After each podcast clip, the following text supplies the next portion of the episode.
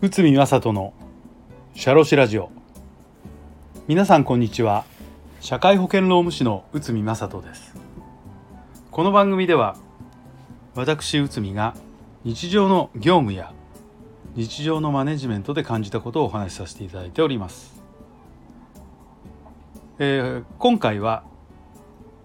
労務に関することなんですけど、まあ、人事異動のトラブルについて移動のトラブルを防ぐにはこちらを解説いたします。まあ、人事異動移動というのは社員の職務内容や勤務場所を変更することを言いますがこれで会社と社員がトラブルとなることがあります特に転居を伴う場合社員に対しても負担が非常に大きくなります。ですので、えーと、移動拒否などが発生することがあります。しかし移動命令というのは業務命令なので基本的には従わなければなりません。もちろんだからといって何でも OK ではなくて例えば育児の関係や介護の関係など社員の事情も考慮しなければならないということです。では移動命令が法的にどのようになっているのかちょっと見てみましょう、まあ、この移動命令というのは労働契約上の根拠があるということで就業規則などに配置転換等が可能である旨が記載されているかどうかですね。で次に労働契約が職種限定や勤務地限定の契約ではないことそして最後に移動命令の乱用ではないこと。この3つが法的には必要となります。まず最初の労働契約上の根拠があることについて見てみましょう。まあこれは就業規則等に書いてある場合業務命令として、えー、いわゆる権利の根拠となります。さらに、えーと、多くの会社では入社時に、まあ、会社のルールを守り守りますとかこの就業規則を遵守しますとかという内容で誓約書にサインをもらうことをがあると思いますしサインしている人が多いと思います。まあ私も実際に現場ではそういったことをお勧めしている場合があります。就業規則の全てを守る旨の書面を交わすことによりこの記載事項全てに同意することとなるのでそうすれば就業規則に基づく業務命令として移動がさらに強化されるのです。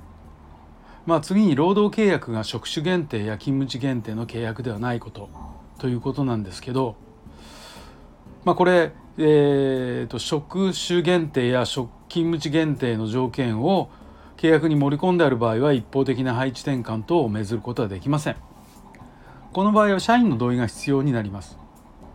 逆に言えばこれらの条件に記載がなければ一方的に移動命令を発令できます。最後に移動命令が権利の乱用ではないことということなんですけど、まあ、これ判例等では、えーとポイントとなっていることが3つありましてまあ、あの移動命令が業務上の必要性があるかどうかそして移動する社員の選定が合理的かどうかそしてさらに社員にどの程度の不利益を与えるかどうか。この3つが重要なポイントになります。特に3番目社員にどの程度不利益を与えるかどうか判断は非常に難しいというふうに考えられます。まあ、実際に裁判でもこの点が争いのポイント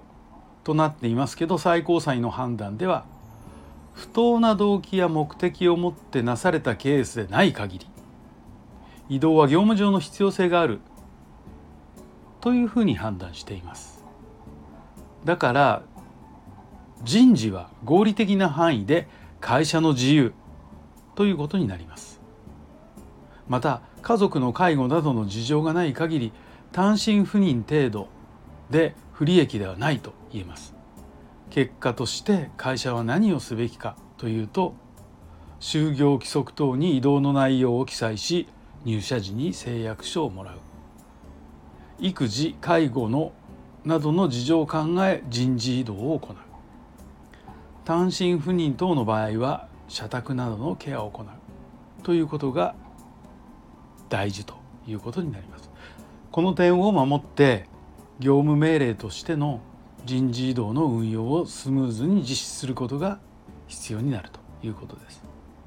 ですのでこの人事異動移動のトラブルを防ぐにはということなんですけどまず法的な根拠として、えー、何があるのか、まあ、規定に書いてあるのかとかあとは契約の内容に沿った業務命令での移動命令なのかとかあとは、えーと、業務移動命令がまあ乱用ではないということが重要になってきます。まあ、人事異動特にその転居を伴うような移動の場合はトラブルが時々あるというふうに聞いてますし実際にそういった声も現場から上がっております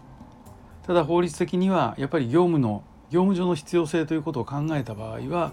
あのきちんとした、えー、今までこうお話しさせていただいたポイントがありますのでその辺を守って、えーと、粛々とあの業務命令として移動命令出すというのがポイントになるのかなというふうに思いました。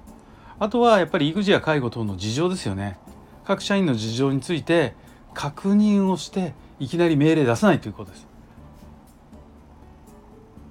移動命令いわゆる、えーと、転居が伴うような場合に関しては、まあ、事前に打診等で、えーとまあ、その辺を探るということが、うん、必ず必要になるというふうに考えておりますしそういった運用されればあの無駄なトラブルが発生しないのではないかというふうに考えられます。はい、えー、今回はですね人事異動のトラブルを防ぐにはということをお話しさせていただきました。本日もお聴きいただきありがとうございました。